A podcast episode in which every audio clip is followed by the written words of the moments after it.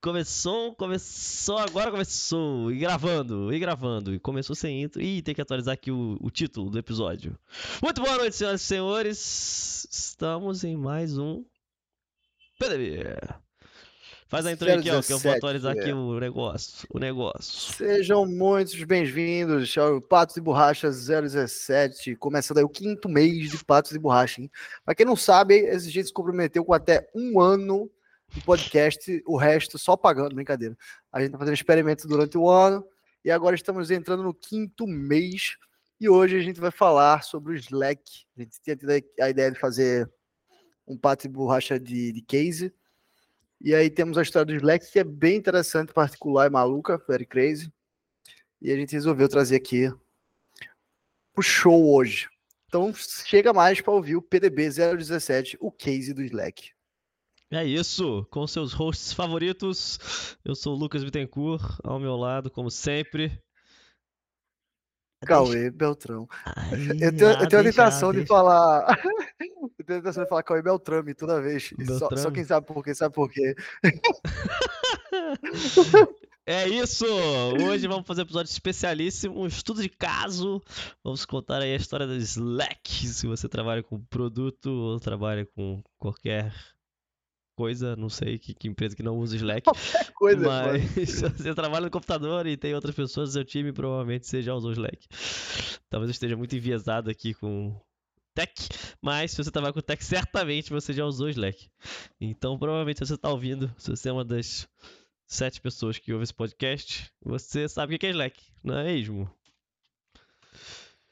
E aí, Kels, como é que tu quer fazer isso aqui? Como é que tu quer fazer isso aqui hoje? Olha o Frebest ainda nas vamos, caras. Vamos. Frebest já chegou? É Nossa. É, pô, não sei, acho que poderia começar. Como foi que tu conheceu o Slack? Tu lembra? Cara, lembro. Eu tava guardando essa história para falar depois. Mas é uma história boa. Eu conheci pelo vídeo lendário que eles lançaram com a galera do Sandwich Video. E aí. Deixa eu abrir aqui. Deixa eu... O Capitão Hamilton já vai trabalhar. O Capitão Hamilton já tá aqui. Ó, esse é o Slack, ó, pra quem não conhece, slack.com, muito bom, entra lá, é uma ferramenta de comunicação interna entre times, a gente não falou o que era o Slack, né, mas enfim, aqui é o site Pô, deles, ó, bonitinho. Pô, pelo amor de Deus, dispensa introduções, é tipo aquele convite, tipo chamar, sei lá, Bruce Lee pra falar e você fala, não, vou te apresentar. Bruce Lee, gostei. Então, eu conheci o Slack por esse vídeo aqui dessa galera, essa galera aqui, Sandwich Videos, eles são uma produtora de vídeo lá de São Francisco, e não vai estar tá aqui, né? Porque o vídeo é velho já. Cara, é irado o site deles. Não, muito foda. E esses caras, eles faziam os vídeos, ficaram famosos fazendo vídeo de Kickstarter. Vídeo de campanha de crowdfunding e tudo mais. Hum. Aí eles fizeram um modelo de negócio muito foda que eu achei muito, muito foda pra uma produtora. Eles perceberam que tinha muito startup que queria fazer vídeo maneiro, que vende, não sei o quê, só que a galera não tinha muita grana para pagar, e produção dessas paradas é cara, tá ligado? E aí eles começaram a fazer vídeo por equity. E eles fizeram com o Slack, moleque. Os caras ganharam equity do Slack pra fazer uma porra do vídeo. E o vídeo é muito Mentira. foda. Os caras são realmente foda. É, bizarro. os caras são realmente fora da curva. Os vídeos são muito, muito bons, assim. E vários deles viralizaram há um tempo atrás, né? A landing é fenomenal, velho. A melhor landing que eu já vi há um longo tempo, assim. É, e aí esse vídeo. Foi assim que eu conheci o Slack, foi através desse vídeo do, do Sandwich Video. Mas, Mas cara, era uma época que Slack, tava. Então, era uma época que tava. Tipo, o Slack foi um caso de crescimento muito, muito, muito rápido, né? É, então era uma época que tava bombando muito. E aí eles fizeram esse vídeo, deu uma, deu uma viralizadinha e tava todo mundo falando sobre o Slack. Só se falava de Slack em algum momento. Tava todo mundo, cara, bizarro, assim, aqueles acontecimentos de mundo de tech que parece que durante um mês só se fala disso. Tipo aconteceu com o chat GPT recentemente. Geral hum, falava sim. dessa de, de, Slack, Slack, Slack, cara, tem que experimentar, é a parada, tipo, quem não tá trabalhando com Slack é louco, não sei o que, meu Deus, é a melhor ferramenta do mundo. Tu falou exatamente essa frase pra mim sobre o chat GPT. É, é por isso que eu, que eu usei essa frase de novo. É, Slack Sandwich Video, eu ver se eu acho o vídeo lendário aqui, mas foi assim que eu conheci, e aí foi legal porque eu, enfim, já tinha visto alguns vídeos do... Aqui, ó, tem oito aninhos o vídeo. Será que se eu mostrar aqui a gente toma ban da Twitch? Tá pixelado. So six months ago, I get an email from Stuart Butterfield. He wants to talk about é making a video for o cara fala sobre tem uma pegada legal, ele fala, tipo, ah, fazer o vídeo do Slack. Aí a gente começou a usar o Slack no nosso escritório, e aí a nossa vida ficou muito melhor, não sei o quê. Só que todos os vídeos desses caras têm uma pegada meio cômica, assim, maneiro. É, eles estão falando que inventaram o, o, o, vídeo explicativo, o modelo de vídeo explicativo da internet. É, cara, todo mundo fica tentando copiar o modelo que esses caras fazem. Eles são muito, muito bons, assim, vale a pena dar uma olhada. O vídeo é esse, eu sou Yeah, we tried Slack. Oito anos atrás, nas antigas. Foi assim que eu conheci o Slack. E você? Eu não me lembro, sabia? não me lembro como eu conheci o Slack. Ah, eu sei quando eu comecei a usar o Slack. Assim, na real, eu me lembro, eu acho, velho. Acho que eu tava na faculdade de ciência da computação e nosso querido amigo, cliente de algumas formas, Iago Belo, Iago ele estava explicando como era a vida real do trabalhador de tecnologia. Assim, acho que a gente tem a entrada para faculdade, foi o primeiro cara a conseguir emprego. E aí ele tava falando, eu, se eu não me engano, foi isso. Ele tava falando, mas aí a gente usa Slack para se comunicar. Ele tava falando, que porra é Slack, mano? Aí eu não, é, pô, é plataformazinha que tá mostrando isso aqui, foi isso, deu, ficou por isso mesmo. E aí depois eu comecei a usar Slack no dia a dia só na facul, em 2017. Isso foi late adopter pra caralho. E aí, nesse momento que eu vi as integrações, os bots e tal, a parada mais viva, assim, que eu entendi qual era a magia da coisa. É, engraçado que para mim os bots e essas coisas assim vieram como plus. A magia da coisa era só de ser uma ferramenta de chat com uma interface boa que deixasse as coisas minimamente documentadas em relação ao passado. Que, sei lá, a alternativa talvez fosse e-mail, tá ligado? E aí e-mail... É, então, Acho que, mas o bot em si, o bot em si não foi a mais, mas tipo, o fato de que eu consegui achar informações muito fácil, interagir com as paradas para descobrir, para obter informações de uma forma muito simples, era, era muito bom, tá ligado? A faculdade tem uma infraestrutura de Slack muito legal, assim.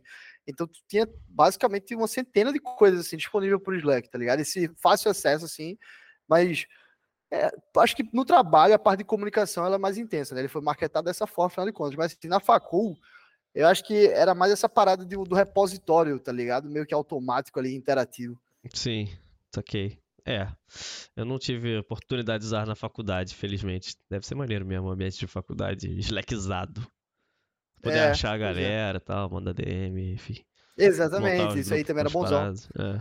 Chegava o momento da correção lá, você achava o fulano, só mandava arroba fulano e tal, chega aí. Pode crer, pode crer, pode crer. Isso é maneiro mesmo.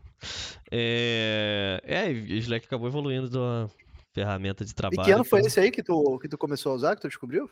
Putz, faço a menor ideia, sei lá, deve ter sido. Deve o quê? 14, 15? É, deve ter sido, na época desse vídeo aí, 8 anos atrás, é isso. 2015. É, ele adopta, ele adopta. E aí, como é que surgiu o Slack, afinal de contas? Cara, Quem quero... é o seu fundador? É, eu quero falar do Stewart Butterfield, porque... Como é o nome dele? Fala, fala lento, assim, porque esse nome parece, parece zoeira, sério mesmo. Stewart Butterfield, né? Eu tô falando merda? Sim, muito nome. De... Não, é isso mesmo, é porque se ah, fala tá. rápido, é um nome tão não usual e parece, parece nome de tá personagem, tá né? Parece nome de personagem. É, parece personagem do Simpson, pô, tipo, o prefeito de alguma cidade de mentira lá, Stuart Butterfield. Cara, então, a história desse cara é muito fora da curva. Inclusive, começa com o nome dele mesmo, porque não sei se tu chegou nesse ponto aí da, da história dele, de que o nome de nascença dele é Dharma. e ele escolheu o nome Stuart quando ele tinha 15 anos porque ele queria um nome normal. E ele achou que Stuart era o nome mais normal possível, tá ligado? Tu tá ligado, tu tá ligado por que o nome dele é Dharma? Não por quê, né? Mas assim, o contexto de que o nome dele virou Dharma. Sim, conta aí dos pais dele, né? Então, ele nasceu numa pacata vila de pescadores do Canadá, que se chama, acho que é Dan, como é o nome da parada mesmo? Aí eu já não sei. L Land, Land, é. L-U-N-D, Land, é isso. E, mano, sabe quantos habitantes tem essa vila? Eu tinha googlado aqui? Não. Chuta, chuta assim. Eu digo que é pouco. Chuta, chuta. 2 mil. Tem hoje 287 habitantes. Hoje, 2016, tem 287 pessoas. Como assim, mano? O cara é, saiu. A família do cidade, cara é 2% uma vila de pescadores de 200 pessoas para virar um bilionário canadense. E essa parada foi, ela foi meio que descoberta no final do século XIX, mas só meio que foi, entre aspas, colonizada por hippies americanos na década de 60. E aí ele vivia nesse contexto dos hippiesão lá, fazendo uma vila é, no meio do nada. Caralho, muito E aí, bom. provavelmente, é por isso que o nome dele é Darwin. Não, é total. Eu vi, história que é por isso, porque os pais dele eram os hippies lá que queriam.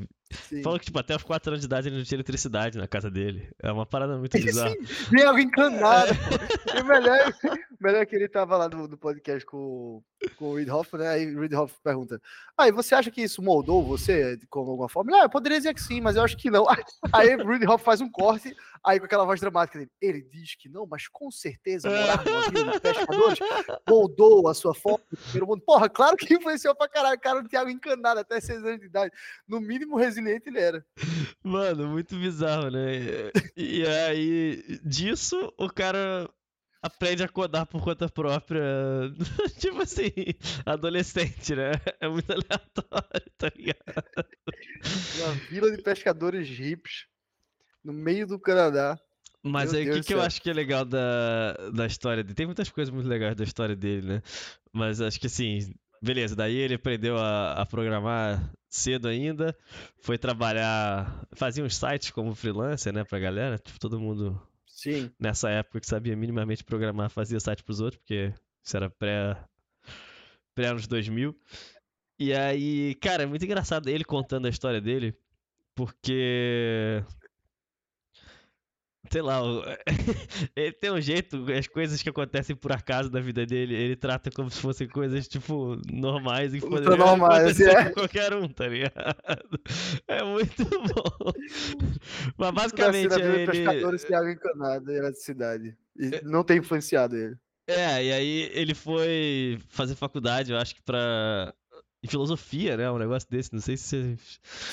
Se ele conta isso Sim, no, sim. no podcast vídeo, foi fazer filosofia e acabou indo trabalhar em tech porque dava pra ganhar mais dinheiro. é tipo, tão simples quanto Os pivô. pi- Ele pivotava na vida, mano. Era simplesmente natural pra ele ficar pivotando nos negócios. Não, surreal. E aí. Enfim, o cara acabou de trabalhar numa empresa dessas. É, bolha.com lá, era um negócio que. O cara tinha comprado, era um maluco canadense que tinha comprado todos os domínios do mundo, parece. Ele tinha tipo Brasil.com, inclusive ele cita isso como uma coisa ultra excêntrica, que ele tinha domínios tipo Brasil.com. E aí falou, cara, que era uma empresa de tech e a visão do cara era ter todos os domínios do mundo, assim, tipo, possíveis de todas as coisas, tipo boxing.com, brasil.com, é, sei lá, é, carne.com, whatever, e a ideia do cara, a grande visão é esses domínios vão funcionar como o front-end de tudo, é, a porta de entrada da internet, e eu vou construir uma coisa só, uma aplicação que vai vender qualquer coisa que, que possa existir. Então, Brasil.com você vai entrar e você vai comprar tickets pra ir pro Brasil, vai comprar passagem pra ir pro Brasil. Boxing.com você vai entrar e vai comprar uma luva de boxe, não sei o quê. E a ideia do cara era ter todas essas portas de entrada da internet, e aí ele ia construir uma coisa Cobra pedágio. é, tipo assim, essa era a visão da parada e é muito engraçado que ele fala que ele começou a trabalhar nisso, porque, enfim, ele trabalhou fazendo site pros outros, não sei o quê, e chamaram ele pra trabalhar nessa empresa. E isso era no auge da bolha.com, assim, né? Então tava literalmente nessa loucura de tudo.com ser, ser absurdo e tal. E aí. O negócio começou a ficar tão grande e receber tanto dinheiro e chamar tanta atenção que ele começou a achar estranho, porque ninguém tava falando mais sobre o que eles estavam construindo, e sim sobre como o negócio era gigante, como dava pra ganhar dinheiro, e como tipo, tinha investidores querendo investir esse tipo de coisa. Em algum momento Pô, reuniões. ideia. Cara, é uma visão interessante de fato, mas assim. E Muito assim, não tá tão cabeça. distante. Mas é, é- tá, tá mais ou menos alinhado naquela visão de, de, tipo. Meio que de mundos, mundos virtuais. A galera, a galera de cripto ressuscitou essa- essas teses, né? De você é, fazer. Não é A, ideia do assim, cara. não, Não, não é, não é. A, visão é interessante, mas assim. de- É, a questão toda é tava, como é que você é, exatamente possível. leva uma visão dessa pra uma coisa, sei lá, funcional de fato, né? E aí. Eu sei que ele conta que em algum momento a parada começou a ficar meio sem pé nem cabeça dentro da empresa e tal. E, e aí ele resolveu sair e ele tinha ganhado equity e tudo mais, porque ele tava lá desde o começo. E aí fala que sim, isso tudo aconteceu muito rápido, no espaço de, sei lá, um ano e meio. Que... Aí ele acabou numa negociação que ele tinha ficado bolado, que ele ganhou acho que 30 mil dólares, uma coisa assim. Em teoria ele teria milhões de equity. E aí, quatro meses depois que ele saiu, estourou a bolha.com e a empresa valeu nada, tá ligado? Puta merda. E essa é uma das coisas que o cara fala no modo, tipo, ah, beleza, normal, mas assim, uma cagada do caralho. E ele super novo, tá ligado? Caralho. E aí depois que ele saiu dessa parada foi quando ele fundou a empresa de jogo, não, o Neverending. Eu acho que, cara, tô tentando lembrar agora é, com mais clareza, porque eu lembro que tem duas coisas é, de timing bizarro, assim, mas aí. Ó, teve, aí ele... o, teve o Gradfinder.com. É, foi isso que ele fez depois que era para de encontrar a Luminary, né? foi escolas. isso que ele fez, foi isso que ele fez. Ele saiu dessa empresa, boa, bem, bem, lembrado, que era essa ideia de fazer a casca da internet e todo mundo chegar nessa superfície e ir pra alguma coisa maior. E aí, como ele já tinha trabalhado com startup, não sei que ele se juntou com alguém, que eu acho que ele conheceu nesse, nesse rolê, não lembro exatamente. E ele fez a parada do Grad Finder, que é super antigo, a ideia bem meio parecida com o do Facebook. A ideia era que você podia entrar lá e você colocava o ano que você se formou. E era tipo um repositório de pessoas que se formaram em high school ou faculdades, não lembro. Eu acho que era faculdade. Grad Finder deve ser. Ah, boa. Então é isso. Você acha o ano que a pessoa se formou, enfim, você pode achar os nomes ou enfim, são O cara, assim, é uma coisa é inegável. Esse cara, esse cara tem uma cabeça que funciona uns 5 a 10 anos na frente do resto do mundo, tá ligado? Não, ele é. Ele é muito fora da curva, cara ele é bem fora da curva em relação a produto e entendimento de comportamento, acho muito foda também, tipo, de conseguir construir umas pessoas, uma coisa que as pessoas querem, né? Acho que essa é uma, uma skill muito foda. E aí, ele vendeu, né, Gradfinder? Sim, vendeu Gradfinder. Ele vendeu Gradfinder. Aí depois disso ele fundou. Numa época muito boa também, num timing bizarro. É, e aí sim, ele botou algum dinheiro no bolso já, não sei o que, uma grana um pouco mais relevante, né? E aí ele tentou fazer o Never Ending Story lá no o Never Ending Game, the, Game Never Ending, não é isso? Sim, Game Never Ending. E aí, Tem print agora, aí, então? Capitão Milton, no Game Never Ending? Caraca, não sei. Nunca procurei, sabia? Game Never Ending. Vamos ver. Conta aí teu, teu take da história. Vamos, vamos alternando aí, contando as coisas da, então, depois de vender o Gradfinder.com, é, fundou o que ele gostaria de ter feito desde o início, que era uma empresa de jogos. E na história dele conta-se que, na verdade, ele não é particularmente é, um gamer, ou ele não é um aficionado de, de jogo eletrônico tal. O que ele gostava muito e sempre gostou era justamente de jogos de tabuleiro e do elemento social do jogo. Né? Tem, uma, tem uma parada que ele fala que para ele, jogo era uma desculpa para interagir socialmente com as pessoas. Ele conta que o pai dele chamava a galera para casa lá na vila é, e para eles não ficarem sem fazer nada lá, de convidado, olhando pro teto, eles ficavam jogando bridge. Olha o eu nem sei muito bem como é, eu sei que eu já ouvi N referências. Cadê? Cadê o Never Ending Game? Game Never Ending aqui, ó. Internet Explorer das antigas rodando. É. nem bem pouco. Chama bem pouca atenção, né? Isso. é, eu esperava mais. Game Never Ending. Mas aí ele gostava muito do elemento social dos jogos, cresceu com esse elemento social e ele queria trazer essa experiência para jogos eletrônicos. E a ideia dele fazer o Game Never Ending era um jogo meio que, seria quase um survival hoje. Acho que não tinha combate também, mas survival no sentido de ser um jogo aberto, de objetivo aberto, as pessoas construíam coisas e elas iam jogando ali é sem um fim. O jogo não tinha um fim. Tinha, parece que tinha um mega item, que era o Never Ending Item, que a galera tinha como objetivo construir, que eu também não sei o que de fato era. Mas esse era, esse era o propósito do jogo, né? Trazer o elemento social para jogos online, então tinha muita interação. A gente vê ali no, no, no print do jogo que tinha chat, tinha várias formas de interação. E uma das formas de interação muito diferente era foto. É, no jogo tinha a dinâmica que você podia interagir com. Você subia lá a foto, fazer upload da foto, e ele explica, que eu não sei exatamente como seria isso em termos de UI, mas ele explica que você podia arrastar a foto para in-game e outro jogador em game podia interagir com aquela foto, abrir a foto em game e editar a foto em game. Então, tipo, é, beleza, para não me perder e já entrar na história do, do pivô, ele fundou esse jogo com o intuito de trazer elemento social para jogos e era o intuito de ser um jogo aberto e sem fim. Acho e aí, a partir uma... desse jogo. Te... Falei. Não, também, vai, dá o teu, teu centro. Não, é que a curiosidade é que ele fundou essa empresa junto com a mulher dele, né? Catarina Sim, Fake. Catherine, né? É. Fake, muito bom. É o nome dela, é isso? É, pô, ele, ele, fala. Eu acho que se divorciaram, sim. É, eu, já, eu já assisti o, a história dele contando como ex. Choker. É, mas aí ele fez a porra do jogo e não tava dando muito certo. É, depois de. Acho quanto tempo em desenvolvimento? Dois, três anos, sei lá. Dois anos, né? É, acho que foi algo tipo isso. Ele levantou a grana lá, ele já tinha algum dinheiro, pegou dinheiro com Friends and Family e tudo mais, né? É, Friends and Family, o, inicio, o, o, inicial, o Initial Angels ali. E eles que nunca tinham intuito de levantar dinheiro, passou dois anos e tal, a parada não pegou muita tração. É, e aí, pô, para não, pra não fechar as portas e mandar todo mundo embora, pô, vamos procurar alguma coisa aqui que faça sentido. E aí eles perceberam que a parada de foto deles estava avançada pra caramba, assim, eles olharam para toda a tecnologia de fotos deles e tinha uma parada rica pra cacete de interagir com foto. E tudo que tinha então na época, ele até citou as empresas da Kodak, quando ele conta a história que a Kodak tinha comprado, não sei o quê, eram, eram, eram softwares voltados para impressão de para impressão de fotos, tá ligado? Não existia essa dinâmica de compartilhamento de fotos. É, e ele enxergava muito por enxergar esse viés social, eles lançaram justamente o Flickr. A partir desse, a partir dessa feature de de manipulamento de imagem, então lançaram o Flickr. E aí bombou pra caralho a parada. Cara, Como tem... foi o Flickr? É, então tem. Eu, eu vi um, ouvi um podcast dele do, do NPR que ele conta um pouco mais detalhes, assim, essa parte do, do Flickr. É bem. É, é bem engraçado, assim, cara. Ele conta, inclusive, uma história de que ele tava indo pra uma conferência, ele e a Katerina. aí eles pegaram um avião lá da Califórnia pra Nova York. Eles chegaram em Nova York. Ele tava passando mal pra cacete. Ele teve, tipo, intoxicação alimentar, tá ligado? E ele fala que ele saiu, tipo, ele tava vomitando no voo, saiu do avião vomitando, pegou um táxi, parou no meio da ponte pra vomitar, tá ligado?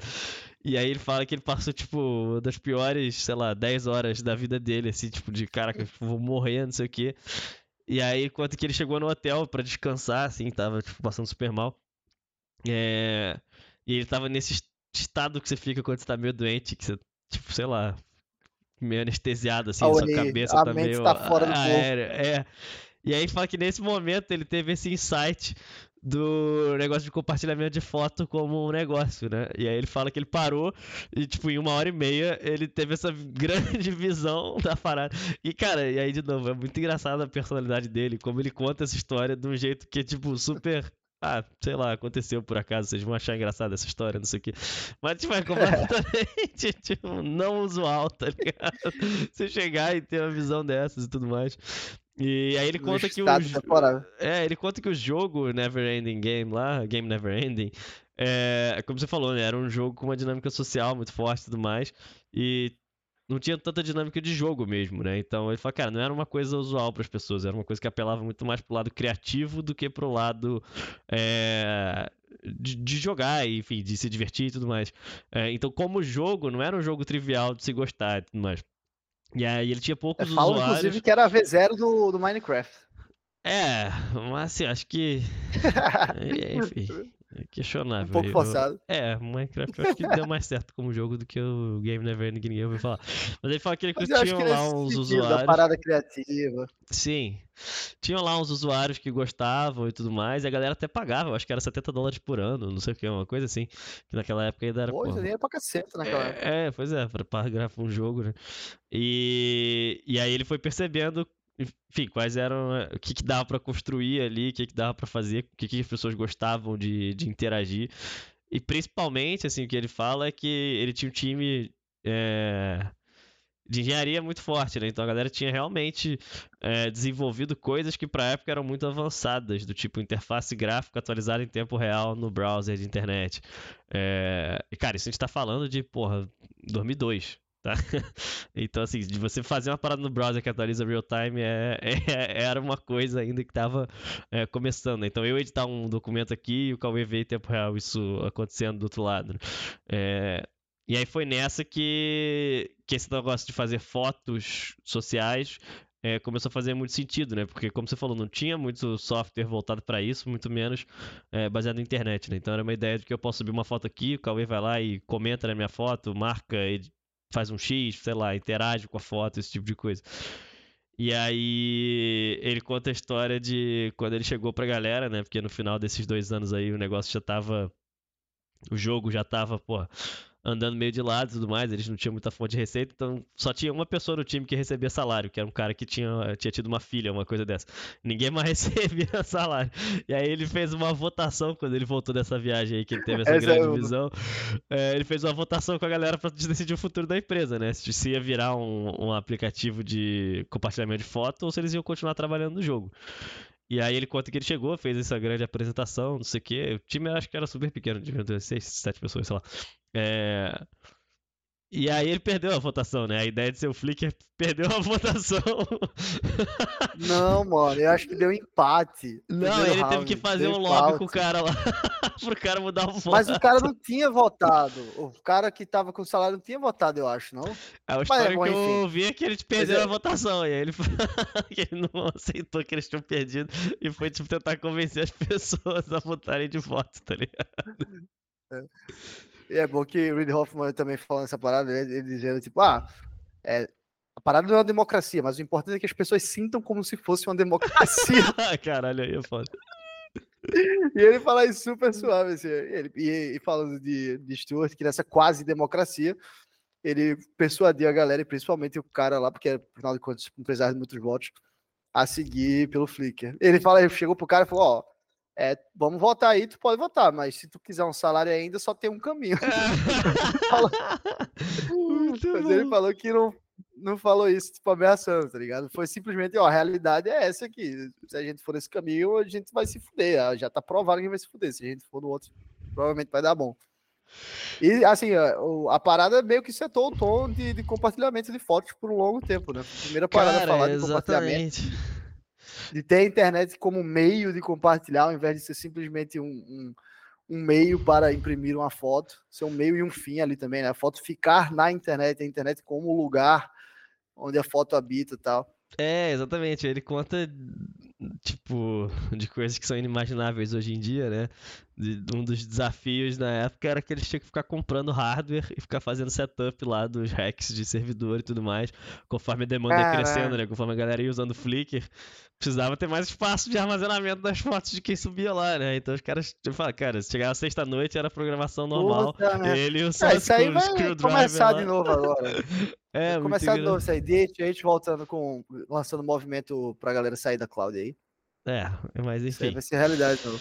E, Sabe cara, uma parada um... interessante também que, que conta? A, a, ele fala que um dos sucessos do Flickr foi comunidade. Eu não sabia, é. não fazia a mesma ideia. Pra mim era só meus amigos ali. E ele fala que a, a mulher dele na época, né, a Caterina Fake, é, ela, ela, ela cumprimentava todas as pessoas que entravam individualmente. Caraca, era. Todos os usuários do Flickr que entravam, ela cumprimentava individualmente. É, muito maneiro, né? E aí ele fala que o Flickr começou de NG. a...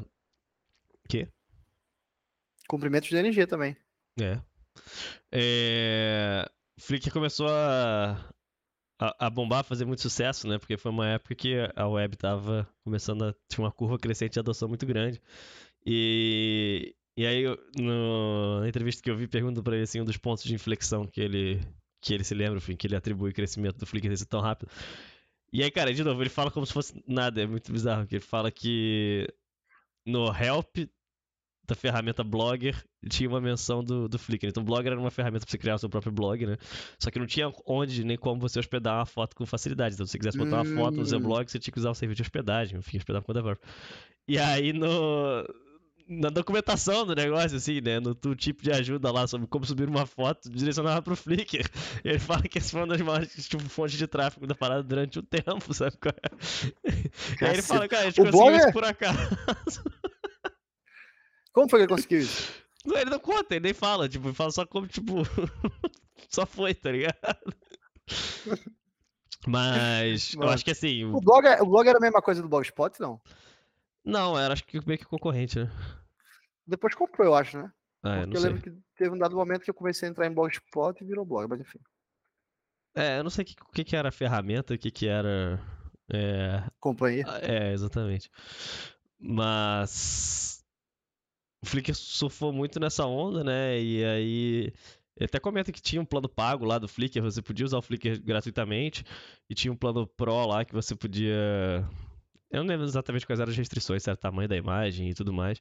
Ele fala que alguns fotógrafos começaram a usar, por exemplo. A galera começou a usar, o negócio começou a ficar é, realmente mainstream, assim, né? Era um jeito de se compartilhar fotos na internet é, durante uma época específica ali, começo da Web 2.0, né? É, acho que essa foi uma das grandes revoluções dessa época da internet, que é justamente o famoso UGC, né? User Generated Content. Então, era uma época onde a internet estava é, se tornando um lugar onde qualquer pessoa podia ir lá e criar seu conteúdo, colocar seu conteúdo disponível para milhares de pessoas, né? Milhões, sei lá. Essa época era mágica. Cara, Aí no Rio tinha aquelas é agências de Flickr que, tipo assim, a galera ia nas festas, tirava foto aí botava um selo assim no seu próprio Flickr e você aparecia lá, tipo, sei lá, na balada, a agência, é, agência na balada. Tinha, né? cara, a galera dava um cartãozinho pra depois você ir lá ver as fotos é. da festa. É, caraca. Aí tirava foto dos teus amigos, assim, né? Era muito era engraçado. Assim. Cara, isso é muito louco, cara, porque é uma época que você pensa que hoje em dia é inimaginável, que é uma época que as pessoas não tinham uma câmera em qualquer lugar que elas estão. Então, para você uhum. registrar uhum. esse momento, o melhor jeito era uma pessoa aleatória lá, tirava uma foto tua e da galera e depois se acessava ou sa... E isso era revolucionário, isso era irado pra caceta. Era revolucionário, é... era muito tirado isso. Era muito irado. Caramba. Boob Flash. Boob eu achava irado também. Oh, Family Show, Family Show. O que, que é Bob Flash? Era Bob Flash. Sei, Bob Flash era, era, uma agência famosa aqui. Virou OnlyFans. Pior que eu não tô vendo o chat, tá ligado? Aí, e Pierre tu, mandou aí, pô, Boob, Boob Flash aqui, ó. Porra, Family Bob Show. Bob Flash era uma bem famosa aqui, de, aqui desse. Bob Flash. Daqui a pouco a galera tá pedindo o pack do pezinho aí. Pô, vamos lá. Fala então a lição favorita. Uma lição favorita do Flickr. Cara, calma aí, calma aí, calma aí. Eu ia contar alguma história do Flickr que eu. que eu esqueci, cara. Agora tu, tu, tu fudeu minha, minha cabeça. O que, que a gente tava falando? Vamos aí. Ah, então, vamos lá. Nessa parada de Web 2.0, a grande revolução da internet, a galera, as pessoas começaram a participar como criadores de conteúdo. E aí ele conta uma história muito engraçada, que ele saiu na capa daquela Newsweek, tá ligado? Que é uma revista gigante lá nos Estados Unidos. Mas enfim, ele saiu Não, na capa da News, Newsweek, que é a revista é, grande, famosa lá. Tipo, sei lá, saiu na capa da Veja aqui, uma porra dessa. Aí, aí ele fala que ele foi na banca, felizão, né, pra comprar. Ele, ele comprou todos os exemplares que tinha na banca. E aí ele fala que a moça da banca, quando ele foi pagar, pegou assim várias revistas e falou: Você sabe que essas todas são iguais, né? Aí ele, é, sim, eu tô comprando por um motivo especial. Aí ela olhou, viu que era ele na capa e ficou meio em choque assim. Aí falou: Meu Deus, é você! Aí ela leu e tava escrito é, Gênio da Web 2.0. Aí ele fala que ele viu o, o, brilho nos olhos dela escapando, assim, quando ela falou: Ah, achei que você era alguém famoso de verdade. Caralho. Ai, é muito sensacional essa história. Tá tipo, ele achou que a mulher falou, nossa, caralho, você é esse gênio da internet, não sei o que, que foda. Ah, achei que você era alguém famoso de verdade. Isso aí era o, o, o, momento raiz, não tem esse glamour. Ele falou que ele foi, tipo, de 0 a 100 em 0 muito rápido, assim, né? Do tipo, cara, a mulher não percebeu que eu tô comprando porque eu tô na capa, e quando ela percebeu, ele ficou ali depois, tipo cara chega, deixou tudo lá mesmo, não quero mais não. Mas ele conta essa história falando que, cara, essa época você ser famoso na internet, enfim, ser famoso por causa de, de tech, de internet era muito diferente, assim, do que é hoje, né? Mas aí começou pra... a mudar com o Facebook. É, esses heróis aí, founder de startup, né, enfim. É... Aí só pra fechar a história do Flickr, lá em 2006, 2005, sei lá, é... Eles foram adquiridos pela Yahoo. Ele fala que eles estavam conversando com várias. É, vários portais, principalmente de, é, buscadores e tal. Falaram com Google, falaram com Ask Jeeves, falaram com vários é, empresas de internet grandes, né? Inclusive a Yahoo também, obviamente. E aí, no fim das contas, a galera fez uma proposta boa o suficiente para ele aceitar. E aí, o Flickr virou um produto da Yahoo, o Yahoo, é, e ele ficou lá mais três anos e meio. Ele conta isso, né? tipo, a proposta tinha um earnout de três anos, e aí ele ficou três anos e meio lá no, tocando o Flickr, sendo, enfim, general manager. E aí ele, ele traz uma perspectiva legal, assim, ele conta que foi um período difícil de se adaptar, né? Porque entrou numa empresa grande, foi adquirido, sofreu por, enfim, estar tá dentro de um negócio gigantesco, ter processos diferentes e tudo mais. Sim. Acho que o filme que a gente já viu, não é mesmo? Uma proporção diferente, certamente, mas eu acho que essas histórias são levemente parecidas de aquisição para empresa grande e tudo mais. E aí, fala que foi um período bem difícil, assim, dele estar na posição de estar tocando Flickr, mas que ele, ele fala que teve aprendizados gigantescos, assim, por estar próximo é, do diretor executiva lá e tudo mais o tipo de aprendizado que você realmente não tem numa startup quando você está no meio da loucura, na doideira. É, são mundos bem diferentes, mas enfim, acho que você consegue tirar aprendizado de todos os lados, né? Então ele fala, cara, Pô, e lá assim, a Yahoo, por mais que fosse uma empresa grande, provavelmente com um processo muito mais engessado do que a galera startupeira, ainda era uma empresa de tech, crescia rápido, for pra caceta é... nos anos 2000. E tinha muita gente muito foda lá durante muito tempo, mas enfim. E aí ele fala isso, fala, cara, foi, um período difícil e tudo mais, várias coisas que eu preferia fosse feito de outra maneira, mas eu falei, cara, com certeza aprendi mais do que qualquer MBA que eu fosse fazer, qualquer coisa assim em relação à gestão e tudo mais. Mas legal, esse acho que é o, o fim do ciclo aí do, do Flickr. Aí ele botou a ah, graninha no bolso. Pensei que... Eu pensei que o Flickr tinha fechado, mas tá online ainda e com conteúdo totalmente questionável. Flickr Capital tá online? Tá nem bom abrir. É? Tem Flickr.com. Se tu googlar, ele, ele te bota com uma tag de sale, que eu acho que é como se fosse, enfim, é um buraco negro da internet que eu acabei de descobrir, gostaria que eu não tivesse descoberto. E aí, ah, beleza. Volta... Será que tu, tu vendeu typo aí, não? Pode ser meu algoritmo? Não, botei Flickr, enfim, vamos, vamos seguir com a programação normal. Quanto sua inspiração. Aí, beleza. Aí comprou, foi comprado pelo Yahoo vazou em 2008 depois que botou o Earnout no bolso. O que é que ele fez? O que é que ele fez? Conta aí pra gente. É, vamos ver se vocês adivinham. Tava com o dinheiro no bolso, com tempo, com conhecimento. O que que ele fez? Voltou a fazer a porra do Never Ending Game lá dele. Falou, agora eu vou fazer meu jogo. Agora eu fiquei bom nisso. Agora eu sei fazer produto. Tô milionário. Tô milionário, conheço uma galera milionária. Por que não, não é mesmo? Não, não foi porque não, mano. É impossível dar errado. É, não, tudo bem, fala isso. Ele fala que as coisas subiram a cabeça, assim, ele tava numa vibe de que, cara, agora, porra, Pô, se eu fiz esse troço. Não, assim. zero, eu pensaria a mesma coisa, provavelmente ia ser mais maníaco que ele. é, cara, o cara fez a porra do jogo virar o Flickr, que foi um maior sucesso, cara. O cara saiu na capa da Newsweek lá e tudo mais. A tiazinha da banca não reconhecia ele, mas tudo bem. E, porra, tu imagina o que, que ele não aprendeu? Tava na Yahoo lá, tocando a parada, o negócio foi usado, porra, um dos produtos de maior sucesso dessa época, com certeza.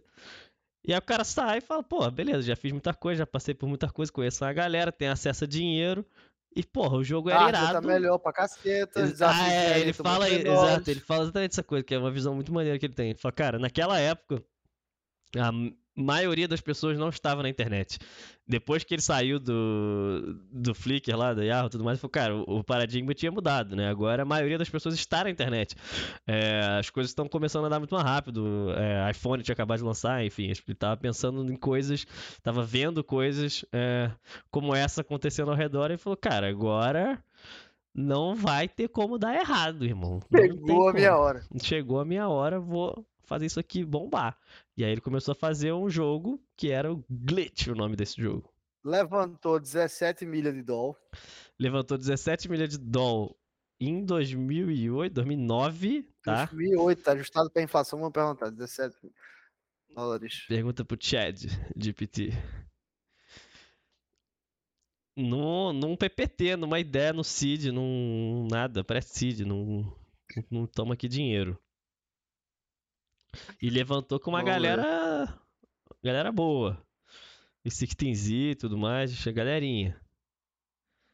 ChatGPT tá me dando uma dissertação aqui para me dizer a resposta da, do tá ajuste pela inflação. Tá no Google que vai ser melhor. Ah, que fake news do caralho. ChatGPT tá me dizendo bilhões. que 17 milhas de 2008 é 21 milhões de 2021. Claro que não, pelo amor de Deus. em 2009. Vamos ver se o Google é mais rápido. Calcular a inflação do dólar. Não, vai dar muito trabalho aqui. Foda-se, é mais dinheiro do é, que 17 milhões. É, já é muito dinheiro. Se fosse hoje em dia, já é muito dinheiro. 2009 era muito dinheiro. É... E aí, bom, ele começou a fazer esse jogo chamado Glitch. que tinha uma pegada criativa, social e tudo mais, que eu acho que sempre foi meio que o tesão dele de fazer esses jogos aí, né? E aí vocês não vão acreditar o que aconteceu na sequência. O que, que aconteceu, cara? Tá tentando fazer a conta da inflação ainda. Tava tentando, mas eu desisti. O site bugou. é demais. Aí chegou ao fim da tentativa. Bom, aí levantou 17 milhas, foi fazer a parada do jogo. Passou 4 anos, eu acho, né, em desenvolvimento o jogo, esse o, o glitch. Uh, não sei quanto tempo lembra? passou, mas foi um Enfim, tempão. passou é. alguns anos em desenvolvimento. Tava com 17 é, milhas no bolso, é foi. Que o Slack lançou em 2013. Pronto, aí então. passou quatro anos e meio de desenvolvimento a parada, sendo que aí a parada, mais uma vez, não estava ganhando a atração que ele esperava, né? Tipo, ele fala que tinha um, um número de usuários ali pequeno, extremamente apaixonado, mas que 97% dos usuários que entravam saíam em 5 minutos. Moleque, é, e o propósito deve... do jogo era o mesmo, assim, né? Tinha muita dinâmica de economia gerada pelos players, tinha muita dinâmica social, não tinha combate também, se não me engano era muito mais sobre, sobre manipular o mundo ao seu redor e gerar dinâmicas ali entre os jogadores orgânicas do que qualquer outra coisa. E aí, mesma coisa, fala dinheiro pra caceta, e aí começou a bater um déjà vu nele, já vi esse filme antes, não tô com tanta atração assim, acho que vai dar ruim. É. E aí ele conta que tem um cara, tem um cara que tinha se mudado, ele chegou lá, falou com o Geraldo, falou com os sócios da, do, da Anderson Horowitz, Horowitz, e aí falou com a galera tal. falou que falou que ia pivotar, falou com os co e aí beleza, ninguém tava botando muita fé, ele falou, velho, tô, tô, confiante, isso aqui foi avisar para os empregados lá, né? juntou, botou um all hands, e aí disse que entrou na segunda-feira, galera, o negócio é meio tenso, quando ele falou isso, já começou a chorar, e depois disso, a única coisa que falou foi, tipo, it's over, o negócio acabou, a gente tá sem tração, flopou. Disse que tinha um cara lá que tinha acabado de se mudar, fazia três meses, o cara tinha se mudado do outro lado do país, comprado casa, cara, deixado é. filha. e aí falou, porra, então tá, beleza. Aí eles fizeram até uma landing page para, acho que naquela época, provavelmente talvez foram os pioneiros também. Se pá, dava para ter produtizado isso também. Mas fizeram uma, uma, landing com as informações dos funcionários e tal, escreveram carta de recomendação, fizeram mentoria para a galera para ajudar a conseguir outro job. É, e aí falou: ó, bom, então tá bom, só fecha as portas quando a última pessoa quis sair. E aí, depois de fazer todo esse AUE, né, anunciou para geral, anunciou para os empregados lá, geral já estava se movimentando para sair ele falou que, pô, vamos fazer a última Hail Mary aqui. Será que tem um detalhezinho nessa história que é importante pra caceta? Ele tinha 5 milhões ainda no é, banco. É isso tá que ligado? eu ia falar, é isso que eu ia falar. Quando ele foi. É... Ele chegou à conclusão de que o negócio não tava indo pra frente, ele ainda tinha 5 milhões de dólares do dinheiro que ele tinha levantado, né?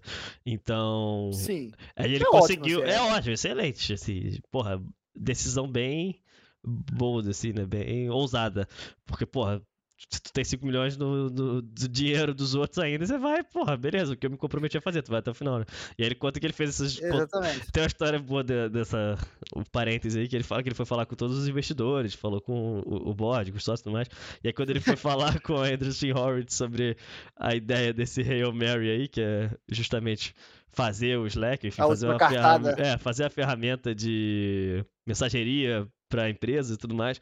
Os caras falam, tipo, Cara, isso é uma péssima ideia, vocês não fazem a menor ideia de como vender pra empresa, vocês não têm ideia de onde vocês estão se metendo. E os caras queriam que ele continuasse no jogo, né? É, mas aí ele fala que os VCs todos, tipo assim, não faz de. Tipo, nenhum VC queria dinheiro de volta, né? Ele ofereceu pras pessoas, cara, ainda tenho 5 milhões, vou fechar as portas, enfim, vou devolver o que dá pro dinheiro de vocês e tudo mais. E fala que todo mundo teve a mesma. É, todo mundo não, mas a maioria das pessoas, né? Que ele fala que foi a melhor decisão que eles tomaram, que é meio que fazer o write-off, né? Que a galera chama. Tipo, cara, beleza, esse dinheiro já foi, é o investimento que a gente fez errado. É como se tivesse falido, né? Então, pro, pro fundo, é meio que essa é, é, Sim, essa é, tese que faz é, sentido, né? Então os caras falam, beleza, prefiro continuar sendo sócio e ter uma mísera chance de virar alguma coisa do que, pô, pegar esse dinheiro de volta não vai fazer diferença pro fundo. É... E aí os caras continuaram sócio por causa disso. Tipo, ia dar mais trabalho pra eles deixarem de ser sócio, nem valer a pena. Mas aí ele. Acho que é legal essa, essa atitude bem foda dele, né? Que ele conta que quando ele acabou a empresa, ele, porra, sentiu um senso de responsabilidade muito grande. Inclusive de ter convencido pessoas a se mudarem pra lá e tudo mais. E ele realmente, tipo, por também ter essa grana ainda em caixa, né, no banco, ele conseguiu fazer isso com calma, né? Então ele fez um movimento de, cara, garantiu que todo mundo tava empregado, assim, todo mundo tava é, realocado, tava trabalhando em outros lugares e tudo mais. Que, Essa porra, é parada bem... de se despedir com... É irado isso. Pô, e ele fez isso até com os usuários também. É, tipo, ele fez isso com os investidores, fez isso com os empregados e fez isso com os usuários. É. Eles contam que eles fizeram a festa do fim do mundo, tá ligado? É, irado. Game. Passou, passou um personagem a cavalo tocando sino e com uns barulhos de, de apocalipse assim, rolando. e aí, tipo, eles iam fechando parte do mundo aos poucos, tá ligado? Então passava o cavalo, aí rolava festa em game, uma parte do mundo, fechava essa parte, ia pra outra parte, fechava essa parte, até acabar a parada. Irado, muito foda. E aí ele fala que, pô, ele terminou em bons termos com todo mundo, com os usuários, com os investidores, mas assim, mesmo sem saber assim nos próximos capítulos, né, que seriam excelentes, é. e com os empregados também. E, pô, acho que a decisão. Imagina o cara ter o. O cara ter o. Sei lá, a visão mesmo de. E, e a sensatez e a frieza de você ter 5 milhões no banco, que pô, 30% é da parada, é dinheiro pra caceta ainda, e percentualmente é, também é altíssimo ainda. E você dizer, meu irmão, não, não vai adiantar, vai dar errado mesmo. Pô, isso aqui, a realidade também. é que. quatro anos, tudo bem. Então, acho que mais do que quatro anos, velho, já ter visto o filme outra vez, tá ligado? É, tipo assim, exatamente. Ele mano. sabia, Esse é o tipo de decisão que você sabia, não toma. É impossível. É, sinceramente, é impossível. Exatamente. Impossível você mano, tomar essa decisão sendo first time founder, tá ligado? Impossível. Eu também acho, impossível. Mano, e acho que o mais importante é que ele tenha visto os dois mundos que ele viu o mundo sem tração da coisa cair é, nos pedaços. E o mundo da coisa que funciona. E ele viu o mundo com tração, tá Product tá ligado? É aquela parada fit, também. Cara. Exatamente, era isso que eu ia falar. Que, tipo assim, eu não sei, não sei qual é, exatamente, mas até a gente fala no episódio do Product Market que é, irmão, quando você tem, você sabe, tá ligado? É. Então, a parada, as coisas vão acontecendo ali, você vai ganhando PR, não sei o que, é exatamente isso que, que o cara fala no artigo. Então ele, ele visto os dois mundos, com um filme muito parecido, com a porra do jogo, e aí ele falou, meu irmão, call it quits, é isso aí, já era. E aí ele fala uma parada interessante também, que é o processo dele de pivotagem, né? Também. Ele já também já tinha visto esta porra desse é... processo. E ele falou de uma forma muito assim, ó, vamos olhar aqui para tecnologia, é, vamos ver o que a gente tem de mais robusto aqui de tech, mesma coisa, e o que a gente é mais útil, assim, que a gente mais entende que tem, que tem um potencial de mercado, a gente marqueta essa porra aí, Last Dance, foda-se. Vamos embora. Ficou somente o time daquela feature, que era uma quantidade absurda de gente, era 45 pessoas, se eu não me engano, para fazer o last dance da parada. É, pô, tu tem, tu pivotou, tu, tu dá uma de falido, mas assim, tu tinha 45 engenheiros e 5 milhões no bolso. Então, porra, tá pivô do caralho, safe, pera acelerador, mas assim, daí para virar. Eram 45 pessoas, eu tinha a impressão que eram bem poucas pessoas. Eu acho que era 45 cabeças no time dessa feature aí, velho. Porque era uma parada ultra complexa também na época, né? Vamos ver aqui. Era Tiny o quê? Tiny o que é o nome da feature do time? Era Tiny, Tiny Spec. Tiny Spec é o nome da empresa. Tiny Spec Member Count. Mas aí nesse processo de olhar para dentro, entender o que, que tinha valor e tal, é... uma das coisas era justamente uma ferramenta de comunicação interna que eles tinham desenvolvido. Então, enfim, era um time de tech que estava trabalhando num produto grande, complexo e tudo mais, e eles simplesmente desenvolveram uma ferramentazinha de comunicação ali para ser uma alternativa é, a usar e-mail e tudo mais, né? Então eles tinham algumas dificuldades, às vezes, de trabalhar com e-mail, principalmente relacionadas a. Como eles eram uma empresa que estava crescendo relativamente rápido e tudo mais, no ambiente dinâmico, as pessoas tinha muita rotatividade de gente, né? Então, é, eles percebiam que às vezes a thread de e-mail sobre um assunto importante estava rolando há muito tempo. E quando você adicionava uma pessoa nova, é, você perdia o conhecimento é, anterior, né? A gestão do conhecimento ali toda ficava para trás, ou era muito, muito, Sim. muito ruim de você acompanhar se fosse uma thread meio realmente longa e tudo mais. Hoje ainda é difícil.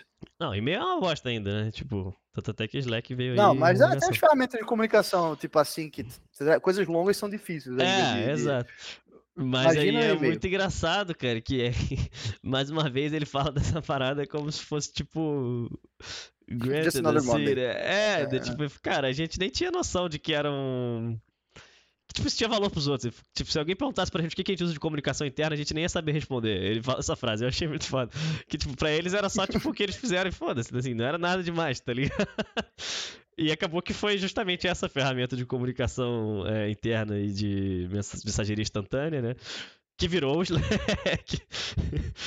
é, Pô, isso, é, isso é, muito aí, foda, assim, acho que essa, essa. Não, não lembro, eu parei, mas vou pegar o teu gancho aí. Essa, essa parada é a forma mais sincera de resolver um problema, tá ligado? Tipo assim, você Exato. só vai.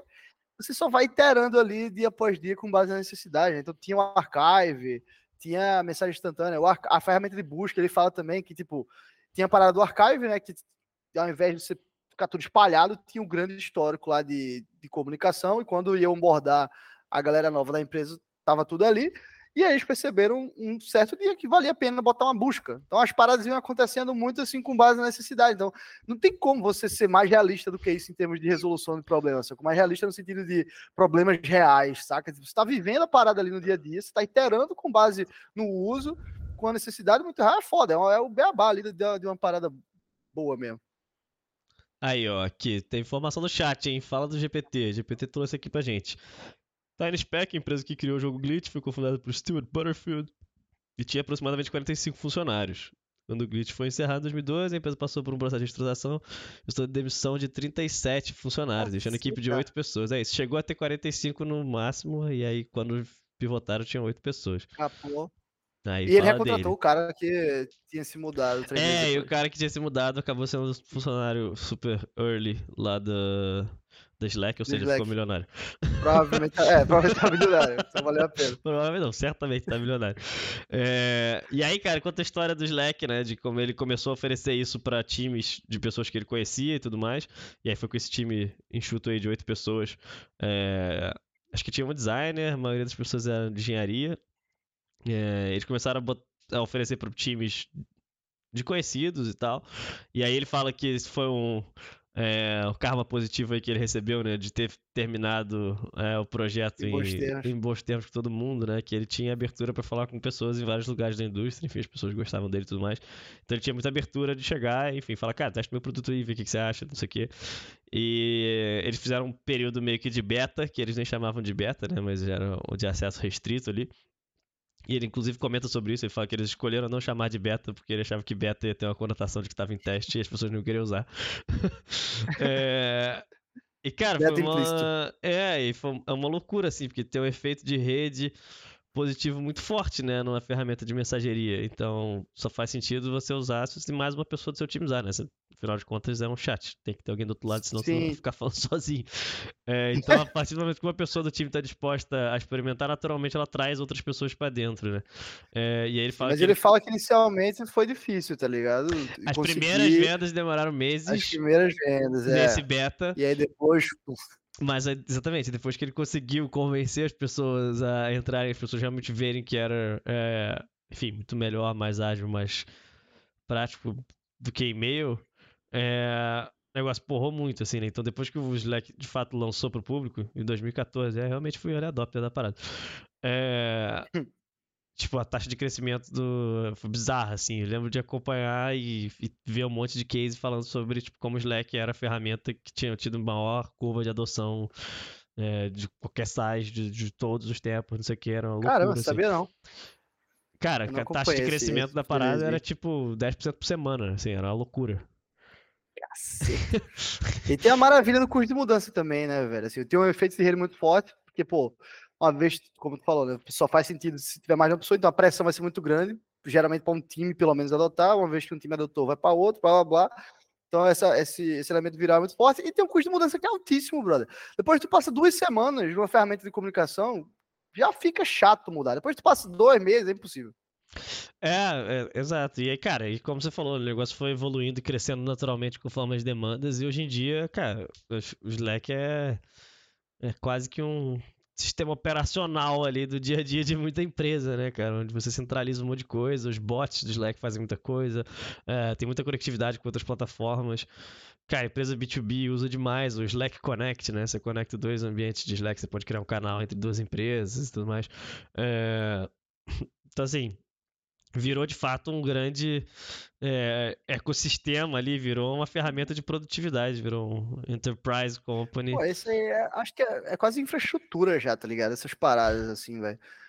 Muito foda. Eu tenho um conceito muito bom, eu não lembro, eu lembro de ouvir que fala que certas coisas ficam tão presentes e tomam um espaço e importância tão grande hoje na, na, no dia a dia, assim, coisas digitais, né? Que deveriam ser levadas como infraestrutura, tá ligado? Tipo, o Twitter, por exemplo, deveria ser visto como um bem público e considerado a infraestrutura da sociedade. Ah, isso aí é discurso de Elon Musk pra pagar caro pra caralho naquela porra. Não, pô, mas isso é contrário, por exemplo, nesse sentido, nesse contexto, tem, tem umas teses legais sobre isso. Sim, nesse contexto, a parada não seria nem privatizada, tá ligado? Por exemplo, sacou? Ou, sei lá, poderia ser uma parceria público-privada, no caso enfim, poderia ser de coisas, mas no fim das contas seria um, uma entidade pública ali, sacou? Porque é como se, como se fosse rodovias, por exemplo. Tu tem que pagar imposto para usar rodovia porque é necessário na tua vida. Boa, boa ideia, boa ideia. No... Deixa alguém tomar risco, construir um negócio, o negócio ficar necessário pra cacete, aí você dá pro governo tomar conta. Boa, boa, vai dar certo. Porra, consegui deturpar o meu discurso, filha da é, tu falou exatamente isso. Tu cria uma ferramenta tipo Slack, aí ela fica grande o suficiente, toma uma, tem uma relevância grande o suficiente na vida de tantas pessoas. Não, porra, eu não tô advogando público, E aí ela pra... não deve ser. Ela não deve ser privada, não, porque ela é advogando por um faz takeover. Sentido, faz sentido, faz sentido. Mas, porra, a ideia de que coisas têm tanta importância hoje e tem uma relevância tão grande quanto uma rodovia, por exemplo, e precisam ser levadas de uma forma um pouco mais diferente, como um mero jogo de celular, tá ligado? É essa é a parada, assim, não não que deva ser um bem público, tenha que ter um takeover do governo, mas assim, precisa de precisa de pensamentos e formas de, de interagir com aquela coisa. Tanto as entidades precisam de forma de interagir, quanto os, os indivíduos precisam de forma de interagir diferente, tá ligado? Tipo, ah, enfim, eu não vou me aprofundar. Tu vai querer puxar aqui o pé das fake news. Tu quer puxar o pé das fake news aqui. Tu já, já tem os cortes ruins teu aí agora, hein? É só, é só porque sorte tua que não tem ninguém fazendo corte nesse podcast. Quando a gente ficar mainstream, a galera vai vir ver os sou... episódios antigos, vai ter os fãs. Aí tu tá eu fudido, tô, Eu tô lá na. Aí, ó, eu atuo na tá... Estônia, irmão. Eu tô na Estônia, eu tô na Estônia. eu não tô por fora da legislação aqui, não. Eu atuo lá da Estônia. É, tudo que ele fala vai ser usado contra ele. Quem é ele? Não sei, mas não sou eu. Ah. É, bom, Será? Slack foi nessa, cresceu pra caceta, levantou mais uma grana, inclusive com os mesmos fundos que estavam lá. 300 e blau milhão de dólares, até que, até que, muito recentemente, em 2020, naquele pique, naquele auge, o cara tem a visão, o cara é bom de time. Salesforce compra Slack por 27 bilhões de dólares. E o que é que ele fez depois? Meteu o pé. ah, ele saiu um ano depois, mais ou menos. Né? Voltou pra Vila dos Pescadores. Voltou pra Vila dos Pescadores, só que agora ficou a megalópole dos pescadores. Tem um bilhão de habitantes na cidade dele. Ele comprou. E todo mundo no NFT e a cidade é um grande jogo. Não, eu não sei o que ele tá fazendo agora, não, pra ser sincero. Inclusive, é uma boa, uma boa coisa pra se acompanhar, não. mano. Porque esse cara. Esse cara é diferente. Ele é diferente. Você pode falar o que você quiser, mas ele é diferente. Se ele voltar a é fazer é um jogo, mesmo. eu vou jogar esse jogo.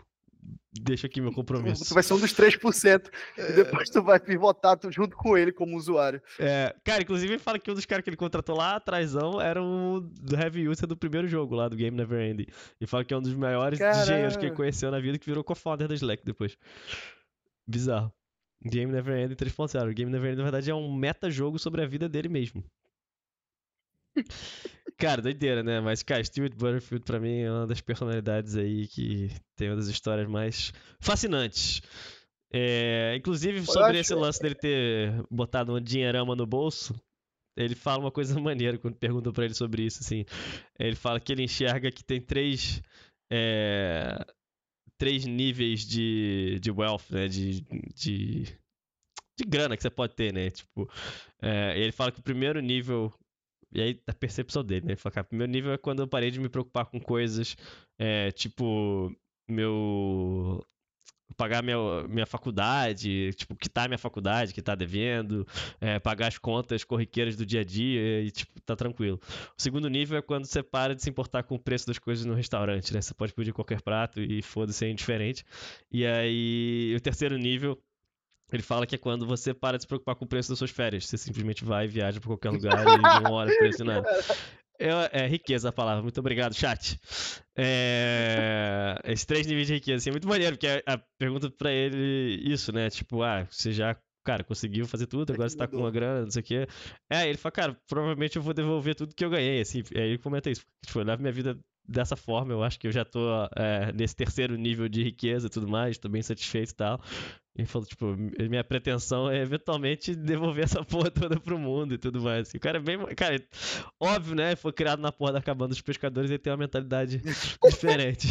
diferente, é. Mas, Mas não muito foda. Eu achei legal essa visão da, dos três níveis de riqueza aí. Acho que é uma parada que. Não se fala muito. Esse cara, eu tenho a impressão que ele não é muito exposto, né? Assim, não é muito ativo. É online. Ele ia dar um. Ele daria um excelente escritor de artigos de a lá de HH. É foda, né? Porque essa interseção entre pessoas que vale a pena você ler sobre pessoas que estão escrevendo. Podia é, ser. É bem desproporcional. Podia ser melhor, né? e... né? Mas, é. Pô, mas uma parada legal que eu acho da, da, do pivô do Slack.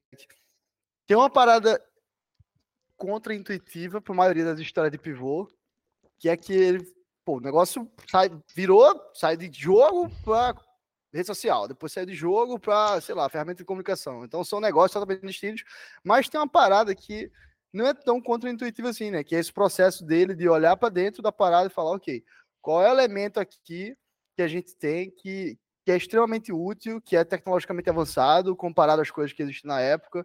Isso é irado, velho. Assim, eu Cara, acho que isso... a maior parte das empresas razoavelmente decentes tem alguma coisa assim, tá ligado? Exato, eu acho que tem uma coisa antes disso, talvez, que é o, o molho secreto aí da coisa, né? Que é muito sobre. E aí é mais clichê de todos, né? É, as pessoas por trás do negócio, né? Então, cara, você não consegue ter uma coisa que é, é, disruptiva tecnologicamente, enfim, que vale a pena sob o ponto de vista de, de tecnologia, por exemplo, que está acontecendo dentro do seu time, se você não tem pessoas incríveis e, de, enfim, fodas e dispostas a fazer isso no teu time, sabe? Se você tem um time se você não tem um time que está disposto a criar uma ferramenta de mensageria instantânea é, pura e simplesmente porque vai melhorar o, o, todo, você nunca vai conseguir fazer isso, sinceramente, né? Então acho que antes de ter a capacidade de olhar para dentro e achar o que, que é tecnologicamente é, fora da curva, enfim, dá para ser produtizado, é você ter um ambiente, um lugar onde você tem pessoas incríveis que são capazes de construir isso e a liberdade para fazer isso também, que é muito difícil. É, isso acho que é a coisa que, tal, para mim, pelo menos, é mais especial que ele conseguiu fazer, sabe? Porque, tipo, acho que mais até total, do que ter a capacidade total. de olhar e, e, encontrar isso, é ter a capacidade de ter construído isso em primeiro lugar, né?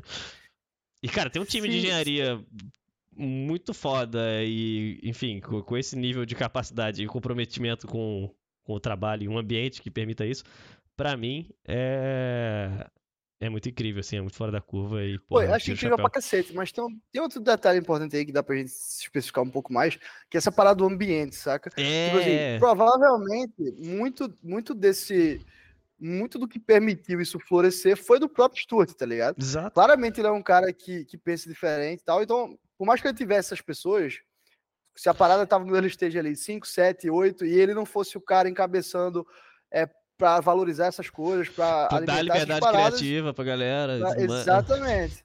E ter pessoas foda, é tudo tá isso. Tá é, acho que não é só, tá, vou trazer então a melhor engenharia do mundo pra cá. Cara, se tu não tiver um ambiente que permite, foda-se, não, não, não vai sair do pois plano. É, eu acho que é esse, esse elemento de desde o dia zero ter pessoas que culturalmente priorizam isso, né, no dia a dia, que gastam tempo melhorando as coisas, que não necessariamente parece ter um retorno financeiro direto ali, é pelo simples fato de pô, apreciar, construir coisas que facilitam a vida, que facilitam os processos, facilitam é, a empresa rodar de modo geral, né? e a tua vida rodar de modo geral também. Sim, legal. muito, muito foda. É, foi bem divertido. É, enfim, revisitar essa história aí, cara. Eu lembro que eu vi um, um profile na Wired, né? Saiu lá um artigo grandão na Wired falando sobre ele. E era uma história, tipo, ah, conheço o fundador do Slack. Cara, quando eu li essa porra, minha cabeça explodiu uma maneira que ficar. E nem era tão profundo assim, nem contava coisas tão. Não falava que o nome dele era Dharma, por exemplo, eu acho. Mas só falava que ele fez o jogo, que ele era. Bom, descobri que ele foi o founder do Flickr, pra mim foi surpreendente. Depois descobri que as duas coisas tinham saído do, do spin-off de um jogo que o cara tentou fazer. Cara, muito mais louco. E o melhor, melhor as, as cerejas assim no bolo, que parece roteiro de stand-up. Né? Tipo, o nome do jogo era Game Never Ending. Tá é, exato, exato. Tipo, cara, é surreal, é surreal surreal, surreal, assim. É, é, é muito foda. É... Vamos lá, para finalizar aqui, eu queria listar sete itens que o ChatGPT, o nosso estagiário do Capitão Hamilton, é, listou aqui, que são as lições do, da estratégia de crescimento do Slack, que de uma forma ou de outra a gente acabou falando aqui, mas não tão sumerizado e robótico quanto seria o ChatGPT. Né? A primeira parada que ele cita é o modelo freemium. Isso a gente não abordou. Eles foram uma espécie de, de pioneiros no modelo Cara, freemium? Boa. Não? Pioneiros não, mas mandaram super bem. E, inclusive, eu durante muitos anos me questionei. Eu achava sempre, cara, por que, que alguém vai pagar pelo Slack? Porque o, o freemium deles basicamente era você podia usar. É, 10 mil mensagens. 10 né? mil mensagens ficavam guardadas a partir da 10 mil e uma mensagem, que eu não sei nem falar esse, esse número. É, você não conseguia ter acesso. E depois que eu, eu, fui ler mais sobre o case, eu entendi, né? Porque grande parte da proposta de valor dos caras era sobre, tipo, onboarding de pessoas e gestão do conhecimento, e esse tipo de coisa. Mas ó, eu, na minha inocência, usando Slack lá atrás, para mim era só o chat ali, kkkk. Então, tipo, usava o Slack, inclusive, de maneira muito não produtiva e que não recomendo hoje em dia, inclusive, boas práticas de usar o Slack, conversar dentro das threads e mandar, mandar mensagens mais sucintas e ter cultura é, de tomar as decisões por escrito. É... Então, assim, eu não tinha visibilidade da real proposta de valor, né? Então eu achava o freemium é... não muito inteligente sob o ponto de vista de negócio. Mas o freemium deles era esse, era via quantidade de mensagens, né? E eu acho que isso é, tira um grande isso... custo de experimentação, né? Então, para um time pequeno, ah, vamos usar aqui o Slack só eu e você. Sei lá, a gente usou, inclusive, lá atrás, né? No começo tem que a gente usava o Slack. Sim. E assim, nesse momento, a gente não era o cliente ideal, tanto é que eles não cobravam da gente, e Sim. a gente não sentia necessidade de fazer o upgrade, porém, no momento que a gente se tornou, a gente tinha uma grande tendência a continuar usando o Slack, né? É, se o Discord não fosse tão irado, mas faz parte. Exatamente. é, a outra parada que o estagiário fala aqui é do Product Led Growth, que o Slack priorizou fazer uma série de produtos que as pessoas amavam. Product Led que levou a uma grande word of mouth referrals. Exato, essa para mim é o que o Slack foi best in class, assim, né? Tipo, eles sempre foram uma companhia muito centrada em produto e... É, pô, é, anos atrás os caras eram muito à frente em termos de experiência comparado aos concorrentes. É, e foi um dos responsáveis por Product Led Growth ficar coisa tão modinha, tão falada, enfim, tão buscada por várias companhias. E, e, acho que isso aí é muito mais cultura também das pessoas. Tipo, o cara, o, o Stuart fala lá que a vida é muito curta para mediocridade e é definitivamente muito curta para construir crappy products, tá ligado? É, pode crer. Então, não sei Build se era tão. people love. Vamos botar isso aqui todo é. episódio a gente vai falar isso. E o terceiro elemento, o terceiro elemento, o terceiro elemento, o terceiro elemento Opa, é o componente viral, elemento. que é aquela parada que a gente tava, aquela parada que a gente tava falando, né? Tipo, que não faz muito sentido uma pessoa usar, então se uma pessoa começa a usar, começa a tomar pressão para outras usarem, e rapidamente se fecha o, o, o silo do time ali e depois de time para time. A Perfeito. quarta parte é integração e parcerias, que integraram com um range altíssimo de, de ferramentas aí, ficando mais disponível para os usuários. A outra parada é targeting pain points, que é, acho que nasce daquela parada que a gente falou, né? Eles estavam sempre partindo do, do princípio. A parada foi idealizada, no, mesmo quando era ferramenta interna, é, como endereçando dores muito específicas e reais que eles mesmos sentiam né, no dia a dia.